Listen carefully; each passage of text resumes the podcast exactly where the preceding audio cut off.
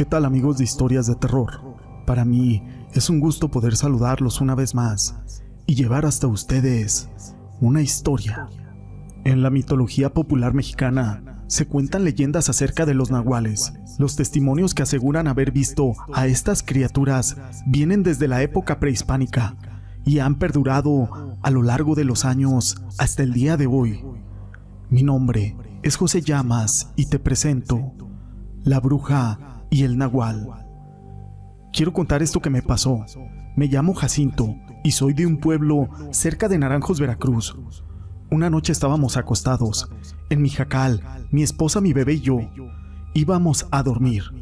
No era tan tarde, tal vez eran las 10 de la noche, cuando se escuchó un ruido muy fuerte y algo que cayó en el techo de la lámina. Pero no fue todo. Se comenzó a escuchar cómo algo se arrastraba o como que algo caminaba encima del techo. Mi esposa y yo comenzamos a llorar de miedo y mi bebé se comenzó a poner muy inquieto. Quise salir para ver qué es lo que estaba pasando, pero mi esposa no me dejó hacerlo. La verdad es de que yo tenía mucho miedo, pero ni modo que saliera ella. Así que solo nos abrazamos y tiempo después se dejó escuchar todo ese ruido en el techo. Al día siguiente me trepé al techo para ver todo lo que había y solo encontré unas plumas y gotas de sangre. Fui a preguntar a mi pueblo y llegué a la casa de una curandera, pero solo me escuchó y jamás me dijo nada. Le pregunté a un compadre que él tenía un poco de más estudios, ya que honestamente él sí acabó la primaria y la verdad es de que yo no. Oiga, compa, aconséjeme. Al escucharme me dijo, Tal vez sea un brujo o una bruja, compita. Le quiere robar a su chamaco. Póngase a rezar una oración que se llama la Magnífica y ponga alrededor de toda la casa mostaza y pimienta gorda. Así que si volvían a regresar aquellos brujos por la noche, mi esposa y yo nos pusimos a rezar. Pusimos la mostaza y la pimienta regada, ayudados por aquella oración. No los dejaría ir. Tal vez los podíamos atrapar. La verdad no me gustó mucho la idea de mi compadre. Y le dije, oiga compa, si usted me ayuda a atrapar a eso que viene por las noches. Mi compa solamente me miró y me dijo, no, esa cosa es algo malo. Y yo, igual que usted, me da mucho miedo. Yo solamente le dije, anímese, no sea collón. Es más, si me ayuda le pago con un litro de aguardiente. Y como mi compa es muy borracho, pues lo convencí. Preparamos unos buenos garrotes y unos palos, también unas piedras gigantes por si se ofrecía. Compré la caña, o sea, el aguardiente, y nos comenzamos a tomar esa botella. Aunque ya estaba entrada la noche, solamente estábamos yo y él escondidos. Habíamos regado alrededor de la casa, así que aquello lo que fuera no se nos podía ir tan fácilmente, y si se nos iba, iba a dejar un rastro. Ya pasaba la medianoche cuando vimos un ave grande caer en el techo y un minuto después se acercó una bola de fuego y cayó también en el techo. A mi compa y a mí nos dio mucho miedo. Es más, ya ni de rezar nos acordamos. En aquello oscuro, pues menos, yo ni sé leer. Así que mi compadre agarró un palo y me dijo, vamos sobre ellos. Y yo agarré otro Rápidamente mi compadre se subió al techo por la improvisada escalera que habíamos hecho y le dio un garrotazo a la bola de fuego, mientras yo hacía lo mismo con aquella ave gigante. Cuando le pegué yo, hizo un sonido algo desgarrador. Y que vuela. Volteé y mi compita traía puro garrotazo un bulto. Ya no era una bola de fuego. Así que yo me pongo a ayudarlo. Entre los dos le dimos una buena tunda por varios minutos, pero esa cosa olía a puro azufre. Le dimos una patada y cayó del techo al suelo. Corrimos al establo y con una soga lo amarramos a ese bulto negro a un árbol grande de zapote. Ya solo íbamos a esperar el amanecer, pero el cansancio y aquella caña nos hizo que el sueño nos venciera y nos quedamos dormidos. Al despertar nos quedamos bien asustados al ver que en aquel árbol estaba amarrada una mujer con una cara algo desfigurada. Yo creo que por la terrible golpiza. Le habíamos tirado los dientes, un brazo lo tenía fracturado, las piernas las tenía casi despedazadas. Nos acercamos un poco más y fue que la reconocimos. Era Simona, una vieja huraña que vive en las orillas del pueblo. Al vernos nos suplicó clemencia y que la dejáramos ir. Mi compadre le dijo, o sea que eres una bruja y te querías robar a la criatura de mi compadre, tú y ese nahual que se nos escapó. Ella solo lloraba y decía que no lo volvería a hacer.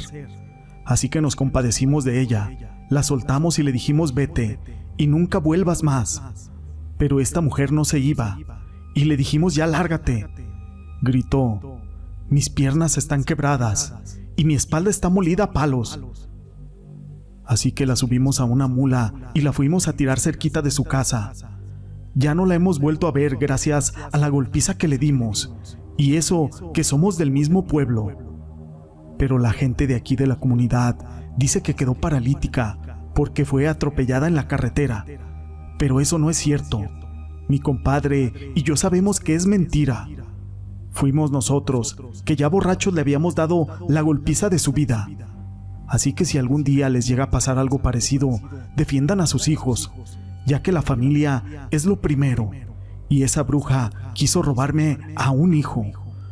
Esta historia la quise compartir con ustedes, y estos hechos fueron investigados por el licenciado Gregory Quintero, a quien le mando un saludo. Pero no es la única historia que tenemos acerca de un nahual. La siguiente historia lleva por nombre El Nahual el padre de Pedro y él vivían muy felices en una finca cerca del norte de Veracruz. La historia que narraremos a continuación es totalmente cierta y real, aunque la misma sucedió en el año 1985.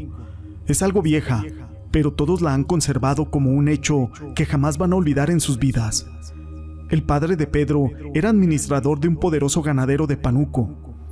El trabajo de acarrear ganado era algo pesado en un día muy fuerte, don Noel y su hijo Pedro decidieron quedarse en aquel rancho ganadero, ya que no querían que los agarrara la tarde en el camino, pues el trabajo de hoy había sido muy pesado que los anteriores, obligándoles a quedarse en aquel rancho, aunque no estaban tan preocupados, porque tenían todo lo necesario para pasar la noche bastante cómodos.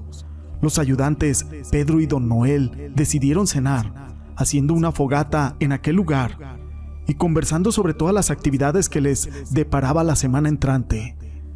Pero Pedro captó algo muy extraño mientras ellos conversaban. Una bola de fuego iba y venía en el potrero, algo aterrorizante, pero don Noel y los demás, lejos de estar despavoridos, estaban sonrientes. Todos apoyaban la teoría de que ese fuego punzante que iba y venía pertenecía a brujas que se paseaban por aquel lugar ya era costumbre que los molestaran a esas horas, en especial en aquel lugar solo, donde muchas ánimas les encanta pasear a horas de la madrugada. Aunque don Noel se mostraba bastante seguro de sí mismo, Pedro no lograba conservar la calma, así que se escondió dentro del rancho ganadero y protegiéndose con un pabellón. Las brujas eran capaces de oler el miedo, pero don Noel, un simple mortal, podía oler el miedo de su propio hijo, cosa que le preocupó bastante.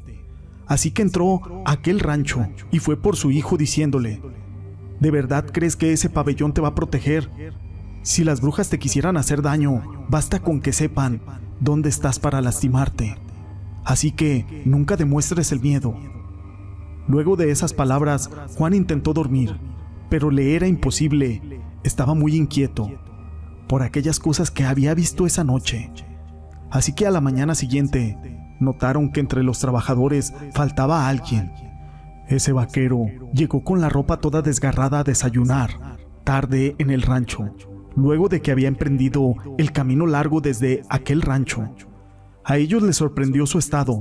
Sin embargo, don Noel, quien era quien daba la palabra, no dijo absolutamente nada, así que lo dejó pasar. Una noche don Noel estaba durmiendo tranquilamente y le llegaron a tocar la puerta de su casa desesperadamente. Don Noel, necesito que atienda, por favor. El hombre salió asustado. ¿Qué pasa? Don Noel, debo decirle algo. El jefe de la comisaría estaba parado frente a la casa de Don Noel y con una mirada fija y seria le dijo, Señor, uno de sus trabajadores, Juan, es un brujo y practica la magia negra. se convierte en una especie de lobo todas las noches para asustar a nuestros hijos en el pueblo. Además, acosa a las mujeres y ya nos está volviendo literalmente locos. Así que le exigimos que lo despida y lo mande bien lejos de este lugar. O usted deberá enfrentar todos los daños que ese hombre ha causado. Don Noel solamente se rascó la cabeza y le dijo al comisario, déjeme dormir y me paso mañana temprano por su oficina. Y don Noel, como todo hombre cumplido, fue temprano a la oficina del comisario explicándole que si no le comprobaba que él estaba transformado en un nahual y que era un hombre, no estaba dispuesto a despedir a ninguno de sus trabajadores. El comisario de la policía estaba consciente que Juan no se dejaría tomar aquella prueba mientras se transformaba, pero sí que estaban más seguros que era él por la ropa que medio llevaba puesta como animal. Así que don Noel sí sabía que ese era un gran problema pero no iba a despedirlo sin motivo. Él era justo y no iba a dejar que un simple nahual dañara su imagen que tenía de uno de sus mejores trabajadores. Sin embargo, la gota que derramó el vaso para don Noel desafortunadamente ocurrió. Juan destruyó todo el trabajo que él mismo había hecho el día anterior. Lo peor es que dicho trabajador le cobró ese día y se embriagó tanto que se fue a su casa a dormir. Tanto le indignó a don Noel esto que fue por la escopeta y fue a la casa de Juan para propinarle la muerte. Don Noel tiene una mano justiciera demasiado severa. Qué gran sorpresa al llegar a su casa. Se encontró con el comisario y un montón de agentes afuera de la casa de Juan, pero él no estaba en su casa. Pero don Noel notó algo lejos entre los matorrales que se estaba ocultando. Fue el único que lo vio mientras los demás estaban quemando la casa de Juan. El hombre emprendió la busca de un animal, así que soltando tiros al aire iba apuntándole para matarlo. Y acertó, pero cuando se acercó a mirar dónde había quedado el cadáver de aquel animal, solo encontró la ropa de su antiguo trabajador. Al amanecer todos estuvieron buscándolo, pero duraron varias semanas, y luego pasaron años donde no volvieron a verlo. Se dice que Juan o el Nahual aún vive por estos lugares. Después de tanto tiempo, este todavía sigue vivo. Y lo peor de todo es que su vida se ha alargado. Se dice que los nahuales viven más que los humanos. Y como su casa fue quemada, seguro que con ella también se fue ese libro de magia negra que le permitía convertirse en aquel animal feroz. Juan vive en los campos y maizales de noche, se alimenta de animales o de lo que se encuentre. Si alguna vez te llegas a quedar en la noche por los campos de México, recuerda nunca tener miedo y ni siquiera intentes protegerte de dicho animal, porque esta cosa puede percibir el miedo más que cualquier bruja. Esta historia la quise compartir con ustedes. Si les ha gustado el video, déjenme su pulgar arriba no olviden en dejar sus comentarios y gracias por ser parte de este canal.